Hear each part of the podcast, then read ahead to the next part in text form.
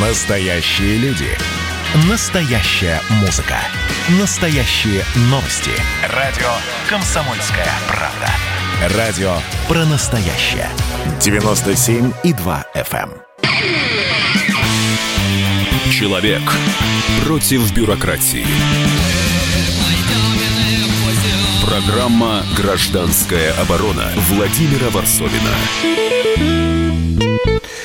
Я часто бывал в Беларуси и бываю, видимо, скоро поеду еще. Это вообще моя любимая страна. Не только потому, что мне там нравится, там живут прекрасные люди, а, но еще и потому, что я часто ловлю себя на мысли, что а, Беларусь – это такое возможное будущее России. И то, что мы сейчас видим в Минске, мы просто заглядываем за угол временной, за два, за на три, четыре года вперед. И, конечно, не хотелось бы, чтобы все это повторялось ровно так, как происходит в Беларуси, но такой вариант есть. Мы сегодня сейчас поговорим о новом ультиматуме, который э, оппозиция предъявила Лукашенко. Э, президент Беларуси, один его э, считают президентом, другие нет. По требованию оппозиции ему дано две недели, чтобы уйти, иначе через 13 дней, 26 октября, начнется национальная забастовка всех предприятий, блокировка всех дорог. Это я цитирую. Обвал продаж в государственных магазин, э, магазинах. В общем, 26 числа, это будет понедельник, мы, у нас будет новый виток белорусского противостояния. У нас э, в гостях на связи Максим Шевченко, журналист. Э, Максим, здравствуйте. Приветствую, Володя. Я все вспоминаю, когда еще перед выборами вы нечаянно встретились в Минске с белорусским президентом. Чаянно или нечаянно, не знаю, но выглядело... Абсолютно нечаянно. Он, увидев меня, просто подошел ко мне сам и заговорил со мной. Я не стремился к этой встрече. Вас тут же записали после этой встречи в союзники э, Лукашенко. Э, что вы сейчас думаете о том, что происходит в Минске? И вот об этом шаге оппозиции свежем. Это что, блеф или нет, как вы думаете? Это вы имеете в виду ультиматум Тихановского? Да. Ультиматум женщины, матери троих детей, уточняю просто. Еще вчера домохозяйки, муж, который сидит в тюрьме, и с ее мужем, предположительно, Александр Лукашенко встречался несколько дней назад в тюрьме, как и с Виктором Бабарикой, и с другими значит, представителями оппозиции, как он их сам назвал, вы опытны, с опытными юристами. Я не думаю, что этот ультиматум является грозным посланием блока НАТО или Атлантического Союза. Я думаю, что это призыв части белорусского общества, измученный и просто изнемогающий от непонятности форматов существования белорусского народа и белорусского государства дальше, к Александру Лукашенко э, хоть что-то сделать. Ну хорошо, хоть не уйти, но тогда хотя бы начать реформу обещанную. Ладно, Лукашенко пришел в СИЗО. Ладно, он разговаривал много времени, да, несколько часов разговаривал там с людьми. Мы, правда, увидели порядка 20 секунд из этого разговора. Но по утечкам ясно, что он обсуждал э, формат э, взаимодействия с оппозицией, форматы, очевидно, гражданского примирения, какие возможны. А понятно, что оппозиция это же тоже ведь не суслики не пушистые зайцы, которые готовы плясать под дудку Александра Григорьевича. А, даже если эта дудка такая мощная и еще вооружена дубинками ОМОНа. Оппозиция – это в том числе люди, которые себя мыслят уже политиками. Сидящие в тюрьме Виктор Бабарика, а, Цепкало, Сергей Тихановский, а, не знаю, другие люди. А это, собственно, люди, которые понятно, что или должны оставаться в тюрьме вечно, или выйдя на свободу, тот же самый Бабарика, которого открыто поддерживал «Газпром», поддерживали российские медиа, поддерживала значительная часть российского истеблишмента э, станет альтернативой Лукашенко.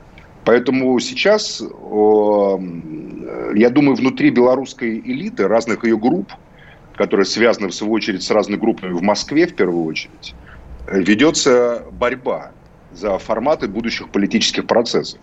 За то, куда подтолкнуть Александра Григорьевича Лукашенко, как, какую информацию представить ему, человеку достаточно изолированному, на мой взгляд, от реальной картины происходящего в стране. Трудно же поверить, что Лукашенко считает сотни тысяч людей, которые ходят по улицам Минска, Бреста, Гомеля агентами НАТО. Э, я думаю, что ему так рассказывают. Александр Григорьевич, их мало. Э, они агенты там, э, там Литвы и Польши. А ситуация-то гораздо глубже, раскол в обществе э, гораздо более глубокий. Раскол идет по линии новое поколение, старшее поколение. Я считаю Александра Лукашенко выдающимся политиком, который э, почти, почти уничтожил все то, что он сделал хорошее для Беларуси. А сделал он на самом деле немало. Вот э, тебе, Володя, Беларусь просто нравится, да? А для меня, я считаю, моя историческая родина. У меня дед родом из Западной Беларуси. Как раз когда я ездил Беларусь, я в Минске не с Александром Григорьевичем ездил встречаться, а ездил в деревню моего деда, Каменецкий район, Брестской области, откуда он происходил, деревня Щербова. Очень преуспевающая, благоустроенная, современная деревня, где практически в каждом доме по два автомобиля, асфальтированное шоссе очень хорошее, европейское. Э, ну и так далее, и так далее, и так далее. А, поэтому э, он сделал много хорошего для белорусского народа. Но нельзя быть вечным. Нельзя нация развивается, тем более нация 10-миллионная, то есть маленькая, когда каждый белорус знаком с другим белорусом через одного. Вот я уверен, ну через одного, максимум через двух людей в Беларуси все друг друга знают. Все друга знают. Но... Ну, И при этом да, да, угу. до недавнего времени 50 с лишним процентов белорусов имели шенгенские визы. Сейчас Лукашенко, говорят, хочет запретить шенгенские визы. А, но вот что это такое шенгенские визы? Надо понимать для Беларуси. Вот нам, для нас поездка в Европу – это целое событие, да? Надо поехать там в Шереметьево или в Домодедово или во Внуково, полететь туда. Даже из Питера до Финляндии, да там три с половиной часа на поезд. А в Минске сел на машину, через два с половиной часа ты уже в Литве. Это Евросоюз. Из Бреста до Берлина три с половиной часа, ну четыре максимум, по хорошим польским дорогам. То есть это уже Европа. Половина населения Беларуси – оставаясь гражданами Беларуси, любя Беларусь, живет ментально и часто экономически уже в пространстве Европейского Союза. Александр Григорьевич э, существует в своей Беларуси. Беларуси совхозов, колхозов, госбюрократии, которая часами слушает его монологи и э, вот этого всего. Плюс к этому он ведет войну со всеми. Он, ведет, он вел войну весь июль-август с Москвой на мой взгляд, с попытками Москвы его отформатировать. Потом переключился на борьбу с Западом. Он ведет борьбу за власть, поскольку себя полагает носителем той единственной белорусской идеи э, независимости, которая является уникальной и неповторимой. Максим, Максим. Многие белорусы с этим не согласны Максим, просто. А, а вам да. не кажется, что вы сейчас потихонечку описываете а, немножко нашу действительность, а может все-таки даже очень сильно? И, ну, скорее в развитии. То есть вот через два, через три года описываем вами сюжет вполне мог повториться и в России. У нас тоже нет, зреет поколение, нет, которое прозападное. Это молодежь, которая совершенно эти скрепы, а, они видели в одном месте и прочее и даже скорее насмехаются над ними. У нас стареющий лидер, который э, тоже с, э, с возрастом, скажем так, не, молодеет, мягко говоря. И мы можем прийти на определенном э, варианте событий, на какой-нибудь выбор, какой-нибудь точки э, временной, примерно к той же ситуации, когда власть просто не захочет отдавать. Ну, не, скажем так, решит не, не рисковать с выборами, а проведет выборы, как всегда. Но общество на этот раз с, с этим не смирится. Ну, смотрите, просто э, если так вот просто подходить совсем как бы э, с топором, то да, э, много похоже. Но разница между Белоруссией и Россией, разница как между, условно говоря, простой электронной вычислительной машиной, как раньше говорили в советское время, и огромным сложным мегакомпьютером. Потому что Россия, она, во-первых, больше по населению, там, по крайней мере, в 14 раз, чем Беларусь она внутри себя имеет оформленные группы, которые завязаны в том числе на этнические группы, на транснациональные корпорации. Беларусь гораздо более компактная и гораздо более э, упрощенная э, в смысле многофакторности политических процессов, как внутренних, так и внешних. Поэтому, я думаю, это сравнение не совсем корректно. Я думаю, что в России, конечно же, условно говоря, вот так, как в Беларуси, может быть, в Москве, например, но по всей России вряд ли, поскольку э, я не думаю, ты понимаешь, между Минском, если ты хорошо знаешь Беларусь, ты знаешь прекрасно, что между Минском и Брестом на самом деле разница не, Большая все-таки разница. Ну, Нет, даже архитектура небольшая. разная, ментальность Нет, я не, разная. я ну, не архитектуру имею в виду. Но все равно это рядом. Вот то, что происходит в Минске, то там через какое-то время, два часа, до Бреста. Ну, три часа ехать по шикарно европейского качества супер шоссе, понимаешь, там, да, вот это вот Москва-Брест, который идет там. А, только надо соблюдать скорость, там в Беларуси плюс 10 километров, а у нас в России плюс 20. Я вот, например, штраф заплатил, потому что я ехал как в России, плюс 20, да, превышение можно там. А там, значит, раз меня останавливают, говорят, вот вы превысили скорость, там-то, там-то. 50 километрах сзади. Я говорю, а где, покажите, а вот там. Как же, говорю, я не превысил. А нет, у нас вот плюс 10. Ну, я заплатил штраф, естественно, ничего страшного. А так там великолепная красота, едешь. Ну, в общем, это все одно пространство. Россия-то это, понимаешь, Москва и, допустим, там Нижний Новгород. Я взял максимально близкий. Или Москва и Вологда. Разные миры просто. Вообще разные. Даже Москва и Питер – это разные миры, действующие по разным законам а по разным законам, в том числе мобилизации людей. Я думаю, что эта аналогия, она на самом деле напрашивается как метафора, но работает она очень плохо. Российская политическая система гораздо более сложная, она гораздо более многофакторная.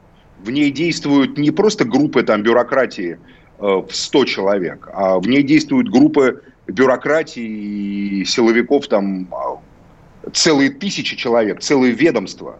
Даже мы сейчас это наблюдаем вот сейчас в интервью, великолепном интервью, хочу поблагодарить комсомолку и Russia Today за интервью Сергея Лаврова. Да, очень мы, важное. мы, мы к нему еще вернемся, да. Очень важное, очень интересное. Да, даже там видно, вот Лавров, Шойгу. Видишь, некое противопоставление в устах Маргариты Симоньян было, да? Не случайно. Разные группы. Это, это мы, нормально, и надо мы, дать себе в этом отчет. И мы, Максим, к этому да. вернемся. Сейчас мы э, прервемся на да. небольшой блок рекламы. Поэтому, Оставайтесь да. с нами. 8 800 200 ровно 9702. Напоминаю, наши телефоны. Программа «Гражданская оборона» Владимира Варсовина. И давайте мы сейчас э, проведем ну, достаточно объемную беседу про... О нашем будущем, в котором теперь возможно все.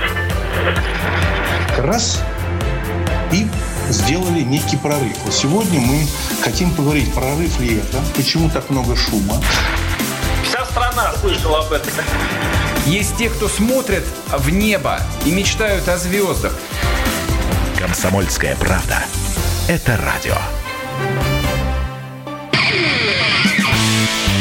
Человек против бюрократии. Программа «Гражданская оборона» Владимира Варсовина. И все-таки я защищаю тезис, э, что Россия относится сочувственно к Лукашенко и помогает ему, и Россия ведет такую политику с ним, э, и, кроме всего прочего, и потому что она видит себя на его месте через некоторое время, по крайней мере, риски такие есть. Я считаю, что вы заблуждаетесь принципиально, я готов объяснить, почему. Да, ну давайте сначала дадим слово э, Сергею Лаврову, министру иностранных дел, который попытался объяснить скорее даже не нам, а западным партнерам, партнерам, почему, собственно, Россия так поддерживает Лукашенко. Послушаем. Мы заявили о том, что мы признаем результаты президентских выборов. Мы убеждены, что все попытки их оспорить и сказать, что там было меньше процентов со стороны наших западных партнеров, которые требуют, чтобы мы сейчас теперь согласились на приглашение ОБСЕ, который будет разруливать эту ситуацию, они все-таки попытки с негодными средствами. Именно западные наши партнеры и западные партнеры Беларуси ударили по рукам ОБСЕ, чтобы она не принимала приглашение президента Лукашенко направить наблюдателей э, для того, чтобы посмотреть, как организуются и как проводятся эти президентские выборы. А сейчас, когда ОБСЕ упустила возможность внести свой вклад в обеспечение событий в том русле, который будет способствовать развитию белорусского государства, сейчас говорить о том, что только ОБСЕ спасет эту ситуацию, ну, по меньшей мере, некорректно. Лукашенко сказал, что он не держится за власть, что он после конституционной реформы готов рассмотреть варианты и досрочных президентских, досрочных парламентских выборов. Если мы все заинтересованы в том, чтобы белорусский народ был един и процветал, мы, конечно, должны пресечь какие-либо ультиматумы с чьей бы то ни было стороны, должны пресечь попытки насильственных протестов и, конечно, должны призывать к тому, чтобы и правоохранители тоже руководствовались законом и реагировали пропорционально. Это был э, Сергей Лавров, министр иностранных дел. Но если смотреть телевизионную картинку, смотреть блоги, то, что происходит, идет разгон э, протестующих, как жестко э, действует ОМОН и какая репутация Лукашенко у многих в Беларуси, солидаризироваться с Лукашенко для России все-таки большой риск. Э, так ли это? Я хочу спросить Валерия Ивановича Крыбалевича, политолога из Беларуси. Валерий Иванович, здравствуйте. Здравствуйте. А, Валерий Иванович, э, все-таки, э, во-первых, хотелось бы спросить, э, действительно ли вот этот ультиматум оппозиции имеет хоть какой-нибудь вариант для успеха? То есть не блефует ли оппозиция, объявляя через две недели всеобщую забастовку? Ну, давайте мы немножко определимся в терминах. В Беларуси нет конфликта между властью и оппозицией. Беларуси есть конфликт между властью и народом, властью и обществом. И когда господин Лавров, вот, которого вы сейчас э, цитировали, говорит о каких-то требованиях со стороны Запада, причем тут Запад вообще? А белорусский народ требует э, переговоров реальных с Лукашенко,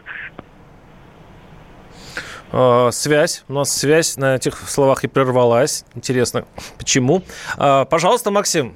Уже много вопросов задано. Надеюсь, наш эксперт все-таки появится в эфире. А, я думаю, что надо согласиться с тем, что это конфликт между государством и большей частью народа большей части народа. Но, наверное, есть какая часть народа, которая, несмотря на все на это, верит Лукашенко и поддерживает его. Хотя я думаю, что почти все молодое поколение, которое не завязано на карьерном успехе или попытке там ухватить какой-то кусочек день, какого-то денежного благосостояния из рук государства, оно там в Беларуси очень мизерное, поверьте. А, наверное, они все в оппозиции к Лукашенко. Я хочу сказать про Россию. Да, Сергей Викторович, конечно, как дипломат, Лавров, Э, с большим тактом как бы обошел многие острые углы, но признаемся откровенно, что сначала Лукашенко-то валила Россия. Я просто да. уверен, что и выдвижение Виктора Бабарика это было выдвижение одной партии в России, Газпрома. Я уверен, что ЧВК ни в какие э, никакой СБУ вот не заманивало вот этих боевиков, которые там были арестованы, что это было действие второй партии, которая предусматривала силовой вариант по типу 2014 года. А потом, как бы, когда все это дело э, провалилась и пошла в действие третья схема. Это, собственно говоря, превращение Лукашенко в кровавого тирана и деспота. Потому что я уверен, что Лукашенко, во-первых, до конца, а, не контролирует своих силовиков – ну, мне трудно представить, что президент давал приказ там бить и пытать, допустим, в СИЗО, как это было в первые дни, по крайней мере. Некоторые белорусы, даже про властно настроенные, меня уверяли в том, говорят, это вообще не наши, это из России, скорее всего, приехали. Нам трудно поверить, что наши белорусские э, менты вот так будут лупить просто людей, так измываться над ними. Мы не можем это поверить. Для, для белорусов это стало шоком. Вот, вот вообще вся судьба Лукашенко определилась в первые три дня когда были эти адские сцены совершенно с, с избиениями людей там, и стали поступать массовые свидетельства. Из, из СИЗО, из тюрем, и так далее, и так а далее. А почему мы далее. это поддерживаем, Максим? По сути, официальная позиция... А мы не поддерживаем Лукашенко, просто в какой-то момент после всего этого Лукашенко утратил... Запад же очень долго не хотел никаких санкций против него вводить, по-моему, даже сейчас он не включен в санкции Европейского Союза. Запад вел свою игру с Лукашенко. Еще незадолго до выборов Майк Помпео приезжал к нему, встречался. Там, значит, с ним общались, э, значит, премьер-министр Венгрии Виктор Орбан – руководство Австрии, члены австрийского парламента, Европа всячески пыталась нащупать коммуникацию и объявить о том, что Лукашенко изменился, он новый. Это вызывало в Москве пароксизм буквально просто политологической ярости. И на все лады тут кричали, что Лукашенко и Маккей продались, хотят выйти из АДКБ, разрушить вечную древнюю дружбу между Россией и Беларусью, вступить Но в НАТО. я про сейчас. Всякую... Я сейчас говорю про сегодняшнюю ситуацию. И, и всякую... Сегодняшняя ситуация Лукашенко фактически был поставлен э, в ситуацию, когда он перед лицом Запада кровавый тиран, и ни один лидер Европы не может подать ему руки. Но мы видим, даже в этой ситуации европейцы оставляют какие-то каналы возможности для него. Еще раз говорю, он не включен в санкции Европейского Союза. Силовики включены, Александр Григорьевич лично нет. Что это значит? Это значит, что э, Лукашенко говорят, давай действуй, борись, трепыхайся. Не будь полностью марионеткой Москвы, не будь полностью э, человеком, который действует теперь по указке там из э, Сочи или из Москвы. Максим, я... И вот Лукашенко, вот я считаю, что его визит в СИЗО – это попытка, в частности, вырваться из этих тесных, удушающих объятий Кремля и саму перехватить инициативу в э, политическом процессе. Максим, вы все время говорите про Лукашенко, а я все говорю про Россию. Ведь когда мы протягиваем руку Лукашенко... Нет никакой единой, нет подождите, никакой подождите, России. это Володя, выглядит... вы никак не можете понять. Нет, как нет, это выглядит из нет. Беларуси? Как это выглядит из Беларуси? У меня вопрос, у меня вопрос плохо, к Валерию Ивановичу плохо. Карбалевичу, политолог из Беларуси, с которым мы воссоединили связь, и он снова с нами. Валерий Иванович, вы в эфире. А Как это все выглядит из Беларуси? Позиция Москвы, и вот действительно, э, вот многие говорят, что ну, э, разочарование Москвой есть Беларуси из-за ее политики в отношении э, вашей страны. Это правда. Это действительно правда. Потому что э, конфликт белорусский приобретает очень яркий и понятный конфликт между властью и обществом. И Москва, поддержав власть, поддержав Лукашенко, фактически выступила против белорусского народа. Вот. И это, конечно, очень болезненно воспринято в Беларуси. И если такая линия будет продолжаться, ну, действительно есть угроза, что, э, Белору... что Россия может помочь Лукашенко удержаться у власти, но потеряет белорусский народ, э, потеряет, так сказать, в перспективе достаточно лояльный к России белорусский народ. Вот, мне кажется, это не совсем понимают в Москве, не совсем понимают в России. Придумал версию о том, что белорусский протест, организованный за границей, что это цветная революция, руководимая Западом, что это технологии какие-то. Вот странно, 26 лет технологии не работали, а теперь вдруг заработали. Так не бывает. Максим, что вы на это ответите? Я э, хочу во многом согласиться с моим уважаемым собеседником который рискует и свободой, и здоровьем, и жизнью. И Даже сейчас, кстати, с, с такими комментариями по радио, да? Даже сейчас, да. Поэтому мужеству этого человека, вот моего собеседника, мое огромное уважение. Я хочу только сказать, что, конечно же, никакой России, как единого центра, отношений с Беларусью нет. Я считаю, что свою линию отношений выстраивали в России всегда силовой блок, связанный с армией. Поэтому Лукашенко такие были тяжелые отношения с Бабичем, потому что Михаил Бабич является генералом, который всегда лоббировал интересы военных, военной группы в российском политическом истеблишменте. Свои отношения выстраивал «Газпром». Свои отношения выстраивал Греф, в то время как, э, допустим, Лукашенко сажал в тюрьму Виктора Бабарика, Греф вместе с Лукашенко от, от, открывал фонтаны, поющие в центре Минска, и э, давал огромные финансовые гарантии Сбербанка. Свои отношения выстраивает еще группа «Росатом». Открытие и запуск атомной электростанции с кредитом в 10 миллиардов, который надо очень э, строго, но льготно отдавать, по-моему, до 1935 года, если мне память не изменяет. Это, конечно, еще одна лоббистская группа. Поэтому о какой России вы говорите? Нет никакой одной России. Вы поймите, что... Репутация э, политич... страны за границей. Кто представляет? Да кого это, кого это волнует? Те группы, о которых я сказал, они давно существуют через границы, через контакты страны. Они, э, понимаете, у вас даже «Газпром», вот вы говорите «Газпром», Россия, да нет, у вас есть «Газпром» и в Германии тоже. У вас Шредер, бывший премьер-министр Германии, как говорится, это тоже «Газпром». У вас «Газпром» это немцы, э, которые, значит, Бундесрепублик, граждане – которые имеют акции «Газпрома», о, о чем депутаты напоминали Бундестага в момент, когда там чуть ли не хотели блокировать «Северный поток». Они говорили, кстати, депутаты от левой фракции, мы что, должны бить по карманам наших акционеров немецких? Давно уже государство является виртуальным, номинальным фактором. Именно проблема Лукашенко в том, что он это не понял. Он полагает, что государство по-прежнему это начальники, сидящие в кабинетах и ездящие на спецтранспорте. А и снова я, мне приходится вас прервать. Максим Шевченко с нами, напоминаю, и мы через несколько минут встретимся с вами снова здесь. Оставайтесь с нами. 8 800 200 ровно 9702. Программа «Гражданская оборона» Владимира Варсовина. Георгий Бофт. Политолог, журналист, магистр Колумбийского университета – обладатель премии «Золотое перо России» и ведущий радио «Комсомольская правда». Авторскую программу Георгия Георгиевича «Бофт знает». Слушайте каждый четверг в 17.00 по московскому времени. А что такое деньги по сравнению с большой геополитикой? Мы денег тут не считаем. Человек против бюрократии. Программа «Гражданская оборона» Владимира Варсовина. А теперь я предлагаю нашему гостю Максиму Шевченко, э, как эксперту по Кавказу, известному эксперту по Кавказу, все-таки э, заняться э, своим делом, потому что мы сейчас будем говорить о армяно-азербайджанском конфликте, тем более, что Лавров очень большую долю, в общем, большую долю это интервью, которое он дал радио «Комсомольская правда», конечно, посвятил Карабаху. Но самое главное, чисто меня резанувшая меня строчка в этом интервью, это было, конечно, по поводу российских военных, наблюдателей на линии соприкосновения в Карабахе.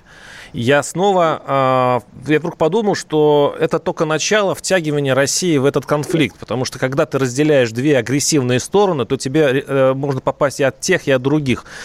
Э, это это была это ошибка Москвы втянуться таким образом э, в конфликт с Арменией, с Азербайджаном? Как вы считаете, Максим? А вы можете цитату Лаврова точно дать? Я как-то так мы считаем, мы считаем, что было бы правильно разместить российских военных и наблюдателей на линии соприкосновения в Карабахе, но это решение за Баку и Ереван. Я думаю, что это вынужденная мера, на которую Москву толкает развитие ситуации. Только как, опять-таки, Москва? Нет единой Москвы. В Москве есть, очевидно, партия войны, есть партия мира. Партию мира представляет Сергей Викторович Лавров. Он сегодня, его интервью, это было интервью по-настоящему миротворческое, которое, как мне хочется в это верить, отражает и позицию, в том числе Владимира Путина, про которую неоднократно и сам президент тоже говорил, и Ильхам Алиев говорил, и даже Пашинян вынужденно с этим соглашался, практически уже довел ситуацию между Азербайджаном и Арменией еще до свержения предыдущего премьер-президента Сарксяна, до ситуации, когда вот то, то, о чем говорил Лавров, там пять районов, потом еще два гарантии, потом статус Нагорного Карабаха. Все могло решиться без войны. Но в Ереване произошел переворот, и пришел к власти безумец Пашинян, который своими заявлениями и действиями просто взорвал ситуацию и, и, и привел ее к войне. Но очевидно, что в России тоже есть, э, а, судя по шуму, который царит в э, разных телешоу, политологи и так называемые пропагандисты, которые представляют партию войны. Потому что война для кого-то это горе и несчастье, для дипломатов, я так понимаю, это тоже очень плохое время. А для тех, кто торгует оружием, для военных – для разного рода спецслужб, связанных с войной. Это золотое времечко, погоны. Подождите, вы говорите звезды... о России, э, имеете в виду о структурах о России, в России, России, которая да, продавала да, да, и струк... к Турции оружие, и Армении, и, и Азербайджану. Нет, это не только. Сейчас есть сообщение о том, что с российской территории взлетают гражданские борта, которые везут вооружение в Армению, например. Кто это делает? Есть версия, что из Внуково-2 вот взлетел один из самолетов, принадлежащих к а, армянским государственным структурам, то есть как бы не досматривая самолет. Кто это возит? Об этом есть полно сообщений. Посмотрите. Может, это пропаганда азербайджанская, а может, это правда. Если это правда, то это просто чудовищно, прямо скажем. А, значит, есть силы, которым, которым нужна война как воздух.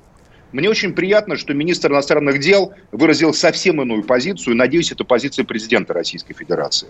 Он конкретно предложил план мирные переговоры, прекращение огня, вывод из пяти районов, потом еще гарантии для двух районов, потом обсуждение статуса Карабаха. То есть вернуться к этому. А рисковать Понятно, нашими было... гражданами, нашими миротворцами, а... это солдаты. А, посылать их снова на чужую войну, это считается... Ну, во-первых, да, скажем так, во-первых, прямо, во-первых, прямо скажем так, это контрактники. Во-вторых, эти контрактники туда поедут с огромными зарплатами, и, поверьте, очередь будет выстраиваться, чтобы туда их послали. Срочников туда никто посылать не собирается. Туда, естественно, пошлют людей, еще они будут по 2-3 получать надбавки там за горячую точку, а точка по-настоящему горячая. Потом я почему-то уверен, что и азербайджанцы, и армяне не захотят стрелять э, в российских миротворцев. Но появление их там, э, еще раз говорю, мера вынужденная. Не было бы этой войны, не было. Но просто альтернатива этому какая? партия войны есть как со стороны Армении, так и есть силы, стоящие за спиной Азербайджана, которые тоже подталкивают его к эскалации. Поэтому, э, чтобы там не появились другие какие-то войска, мало ли какого государства, турецкие, например, там должны появиться российские. Это же территория бывшего Советского Союза, то есть это территория, которая формально относится к зоне жизненного пространства потенциальной опеки Москвы. Поэтому, в принципе, Москва, если она на самом деле на это пойдет, если Баку согласится, это позволит обеспечить решение. Но тут есть только такой момент. Если э, конечно, эти войска там появятся и никакого решения не будет. Не будут армянские войска уходить, не будут азербайджанские значит, э, беженцы возвращаться в свои места, откуда они были изгнаны еще 30 лет назад. То есть Физули, там, Зангелан, там, на территорию Карабаха, то тогда, тогда это крайне опасная затея тогда война может продолжиться с удвоенной силой, и вот тогда Россия, не только Россия, но и Турция могут оказаться втянутыми в войну. Но я все-таки думаю, что, судя по позиции Лаврова, по его уверенному голосу, достигнуто определенные соглашения, в том числе и благодаря военным успехам азербайджанской армии, которые вынуждают э, армянскую сторону, в частности, сначала настроенную на эскалацию конфликта, перейти к мирным переговорам. Стар... Я так понимаю, Мне что... нравится, Ар... Армения настроена на эскалацию конфликта. А кто вообще-то первым э, затеял эту войнушку? Ну, первую эту, эту войнушку затеял Пашинян который Охота. стал заявлять... Открыл огонь первый. Стал... Кто открыл огонь Нет, первым все-таки? Пашинян заявил, что Карабах – это Армения. Извините, это не говорил ни Кочерян, ни Сарксян. Они говорили, что Карабах – это территория армян, но это не территория Армении. Пашинян от, открыто стал заявлять, придя к власти, что мы признаем Карабах. Он приехал в Шушу и провел инаугурацию этого значит, президента значит, э, значит, Нагорного Карабаха. Э, как это должен был Азербайджан То есть на действие был, был ответ выстрелами? То есть на действие ну, выстрелами, выстрелами, на, выстрелами на, на территории на Азербайджана на территории Азербайджана, которая признается всеми мировым сообществом, всем абсолютно, как оккупированной территории Республики Азербайджан. Можно сколько угодно рисовать карты, что Зангелан – это Нагорный Карабах и НКР, но это не так. Есть э, мнение ООН, Европейского Союза, России, в конце концов. Даже мнение Армении, которая не признавала суверенитет Нагорного Карабаха. Армения не признавала суверенитет Нагорного Карабаха до Пашиняна, который сейчас угрожал это сделать. Пашинян просто сумасшедший. Посмотрите его диалог с Ильхамом Алиевым в Мюнхене. Человек, который заявляет, Пашинян перед лицом мировых лидеров, сказал, что с крушением Советского Союза границы, которые проводила советская власть, не имеют никакого смысла. То есть он открыл, фактически предложил народам Российской Федерации начать между собой братоубийственные войны за этнические территории. Если эта позиция восторжествует, она не может быть просто поддержана Москвой. Эта позиция, она разрушительна для Российской Федерации. Максим, Пашинян, я... это при том, что есть ДНР, при том, что, при том, что мы глав... таким же образом не, не особо-то признаем территориальную целостность. В ДНР, в э, ДНР, не было никаких, в ДНР не было никаких этнических чисток. Ну, смотря как ДНР не было эти никаких, действия. Не... Нет, э, никаких этнических, никаких этнических чисток никто не изгонял из Крыма, ни крымских татар, ни украинцев. Были политические Нет, репрессии. Я, я да. говорю про ДНР, Но этнич... про Крым. А, ну, про, ДНР, ну, было ДНР все, это... там было все. ДНР, там была и кровь, ДНР, там были Россия, чистки. ДНР, ДНР не было этнических чисток в ДНР. Там не было противостояния украинцев с русскими. На стороне ДНР воевали украинцы, русские, армяне, евреи. На стороне у так Международное сообщество признает ДНР стороне... как часть Украины. Э, для, э, так вы для, не поверите, для... так вы не поверите, Россия тоже признает ДНР как часть Украины. Согласно Минским соглашениям, которые Россия подписала, ДНР и ЛНР должны вернуться в состав Украины. А вот Крым это уже часть России, согласно референдуму и волеизъявлению граждан, населяющих На Крым. Международное... Но это не, но это не этнические чистки. Международное право очень гибкое, согласитесь. То есть в одном месте мы э, воссоединяемся, в другом месте мы говорим, что это азербайджанская аналогия территория. не работает, потому что аналогия не работает, поскольку ни в Крыму, ни в Донбассе не было изгнания каких-либо людей по признаку их национальности, вероисповедания или языка. Наоборот, после прихода России в Крым, в Крыму крымско-татарский и украинский язык стали государственными языками Республики Крым. Вот... При этом, при всем, есть, конечно, всякие нюансы политические, но аналогия не работает в полной мере. Понятно. Здесь а, с этнических чисток в Карабахе начался распад Советского Союза. Это был первый удар по Советскому Союзу, серьезный, там нанесенный. Поэтому я просто уверен, что тот план, который предложил Сергей Лавров, это единственный возможный последний шанс на мирное развитие ситуации. Если сорвется план, который Лавров проговорил э, значит, России сегодня и э, комсомольской правде, то дальше только война. Война, которая будет идти по линии эскалации. А то, что армянская сторона с первого же дня пыталась привлечь на свою сторону армян России. В интернете раз, размещались сайты, на которых вербовались наемники, которые назывались добровольцами для участия в Карабахской войне, граждане России и так далее. Это были не фейки, это на самом деле были сайты, которые аутентифицировались как сайты представительства Нагорного Карабаха там, и так далее. Вот интересно, какой-нибудь парень-дагестанец поедет в Сирию, он потом в тюрьму сядет на 10 лет. Тут российские граждане просто толпой собрались поехать воевать в чужом военном конфликте. И, и что, какая реакция будет на это? Даже любопытно просто. Вот азербайджанское посольство с самого начала сказало устами Палады Бюльбюляглы, мы не нуждаемся в азербайджанцах, живущих в России. Азербайджанская армия современная, оснащенная, готовая ну, там, к войне. Их там много, там 8 их, миллионов. Их много, их не важно сколько. А азербайджанцы горят патриотическим огнем, как армяне, кстати. Я-то за мир между армянами и Азербайджаном. Если война войдет в терминальную стадию, если все мирные инициативы будут отброшены, что делать в этом э, случае России, мы поговорим через несколько минут. У нас э, в гостях Максим Шевченко со своей э, позицией, которая отличается от многих говорящих в телевизоре, и этим э, он интересен. 8 800 200 ровно 9702. Будем в следующем части нашего эфира э, принимать ваши звонки. Звоните 8 800 200 ровно 9702. Программа «Гражданская оборона» Владимира Варсовина. Когда армия. Состояние души. Военное ревю. На радио «Комсомольская правда». По вторникам и четвергам полковник Виктор Баранец метко стреляет словом. Ну а теперь, если Эрдоган только заикнется, мы ему представим большую розовую дулю к носу. Ну правильно же. А полковник Михаил Тимошенко подает снаряды. Вся правда о настоящем и будущем наших вооруженных сил. Ну и немного армейских байк. Медведя можно научить стрелять из автомата. В прямом эфире. Слушайте и звоните. Военное ревю. По вторникам и четвергам в 16.00 по московскому времени. Никто не уйдет без ответа. Человек против бюрократии. Программа «Гражданская оборона» Владимира Варсовина. У нас э, в студии Максим, виртуальной студии Максим Шевченко, я напоминаю. Сейчас мы говорим о Карабахе. И вот сейчас я в предыдущей части, в последние э, секунды я задал вопрос Максиму. А что придется делать нам всем в случае, если э, найдет, э, война пойдет уже серьезно. Точнее, она сейчас, конечно, серьезно, но, но будут там тяжелые вооружения, э, э, оружие применяться. Артиллерия с, э, максимально. Турция влезет в эту, в эту войну. И надо сказать, что турки сразу сказали, что будут воевать за Азербайджан. Россия, Армения это не сказала. Что... Но России не надо это говорить, потому что Россия и так связана такими обязательствами с Арменией в рамках договора ОДКБ. А ОДКБ сработает в этой истории? В этом случае это сработает? Нет, секундочку, вы описываете апокалипсис. А, никто придется. этого не хочет. Ну, что придется? Придется Это же не план... компьютер... ну, надо готовиться к войне. Думай о мире, готовься игра, к войне. Игра будет, война будет не в компьютере.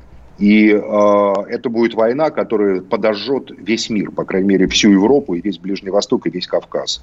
Э, если вот сценарий, который вы описываете, он очень даже возможен, есть те, кто его очень хотят, э, станет реальным, это приведет к непосредственным боестолкновениям между российской и турецкой армией. А, а страны, между прочим, обладающие на своей территории ядерное оружие. Турция формально не имеет ядерного оружия, но на американской базе есть ядерное оружие. Турецкая армия одна из самых современных в мире, одна из самых оснащенных в мире.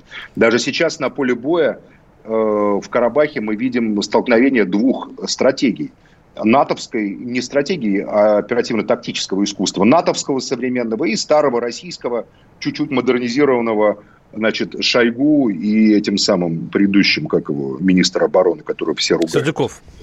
Сердюков, да, Сердюковым и Шойгу. Вот вам ударные беспилотники турецкие и израильские, которые полностью господствуют в воздухе. И вот вам старая армия, насыщенная героями там горнострелковых дивизий и танками, и артиллерии, несущая чудовищные, невероятные потери совершенно. И делающая ставки на оперативно-тактические ракеты типа «Скат», «Искандер» там, или «Точка У». То есть архаичное достаточно оружие, прямо скажем, хотя смертельно опасное. То есть эскалация конфликта может стать неуправляемой. Зачем это России и Турции? Да нафига им это не надо? Турция является крупнейшим торговым партнером России. На территории Турции постоянно проживают от миллиона до полутора миллионов российских граждан. А если учесть туристов, а Турция сегодня единственная за границей, куда легко добраться, чтобы отдыхать в Анталии, в Доломане и так далее, счет идет на миллионы россиян. Турция позволяет в ситуации коронавируса э, зарабатывать России, а Россия зарабатывать Турции. Турция, Стамбул является единственным хабом. Если вы хотите попасть куда-то в Европу или на Ближний Восток, вы просто не можете не лететь через Стамбул. Вы сначала летите в Стамбул, потом пересаживаетесь и так Матин, далее. Согласен, и вот на этом, согласен. И вот, и, важный, и вот да. на этом фоне, и вот на этом фоне, и вот на этом фоне Россия и Турция всячески демонстрируют отсутствие желания воевать друг с другом. Российские, э, значит, Путин с Эрдоганом постоянно на связи. Значит, Лавров, Чевушаглу постоянно на связи. Мы слышим достаточно миролюбивые заявления в отношении друг друга из парламентов, из турецкого парламента, из российского парламента. Но есть силы, которые хотят этой войны, потому что это апокалипсис. Я считаю, что и, ну что а что эти делать силы России как... в этом случае? Смотрите, есть вот вариант. Вариант есть. Не оставить, считаю, что- оставить я Армению э, на растерзание этим двум игрокам во имя партнерских отношений. Неправда, неправда. Ну как, этот вариант Армении- прорабатывается, не- этот вариант обсуждается. Неправда, никто Армению ни на какое растерзание не оставляет. Будет восстановлено суверенное право Азербайджана над своей территорией. Дальше границ государства э, Советской Социалистической Республики Азербайджан Азербайджан не пойдет, если не будет эскалации войны. Уже ударил. А Он уже ударил по территории Армении что, буквально а- сегодня. а армянский, вы что, верите, что 180-тысячный Карабах э, только своими силами, что воюет? Там армянские граждане воюют на территории Азербайджана. Я так надеюсь, Война что пожар не перекинется на пороховой погреб. Перекинется, и будет тотальная война я бы, Азербайджана. я бы и- и не будет никакой с- такой с войны, никакой Ереваном. такой, судя, судя по интервью Лаврова, такой войны не будет. Проводятся постоянные консультации. Сейчас этим ударом азербайджанцы уничтожили, во-первых, а, ракетные установки, которые наносили ракетные удары по Мингичевиру, по Генже, по другим а, азербайджанским городам. А что такое Мингичевир, чтобы вы понимали? Есть огромное Мингичевирское водохранилище, созданное еще в советское время, где собираются воды той самой знам- знаменитой реки Кура, которая, помните, сливается словно две сестры, струи Арагвы и Куры, да? Вот это вот миллионы тонн воды. Если эти водохранилища разрушить, эту плотину, а Искандеры, которые находятся на вооружении у Армении, да даже Скады, способны ее разрушить, то миллионы тонн воды ударят по Азербайджану, это будет катастрофа, сравнимая с Хиросимой и Нагасаки, я думаю, в квадрате. Поэтому, естественно, э, все эти ракетные установки, которые неизвестно в чьих руках, и которые могли эти удары нанести, были уничтожены. Я думаю, это было сделано по согласованию высоких сторон России и Турции, чтобы лишить, как говорится, обе стороны э, возможности к эскалации. Потому что именно ракетные удары были следующим шагом эскалации, в ответ на которые уже Максим, Азербайджан просто не мог не Давайте все-таки успеем послушать хотя бы Армении. одного слушателя. Давайте. Пробился человек. 8 800 200 ровно 9702. Николай Иванович Челябинск. Николай Иванович, слушаем вас. Здравствуйте. А, добрый день, здравствуйте. Да, вы в эфире, слушаем вас. Да, вот послушайте, самое главное, что вы не уточняете. В 150 километров от Баку находилась станция слежения запуска ракет, еще в СССР построена. Это Бессонов перед. Из шести станций, когда мы развалили СССР, сегодня работает только одна «Волга» в, Бело- в Беларуси, остальные все не работают, все сняты. Вот что самое главное. Этот конфликт, велись переговоры, что мы заново начнем там, этот конфликт, мы ничего не видим.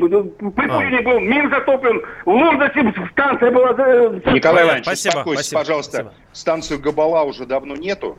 А, Но на самом деле, если Владимиру Путину, Сергею Лаврову удастся а, договориться, чтобы между сторонами были возвращены Азербайджан оккупированные территории, был обеспечен статус армян Нагорного Карабаха, и между государствами было подписано мирное соглашение Армении и Азербайджаном, которое будет гарантировать им дальнейшее мирное существование, я думаю, после этого Путин смело может выдвигаться на Нобелевскую премию мира.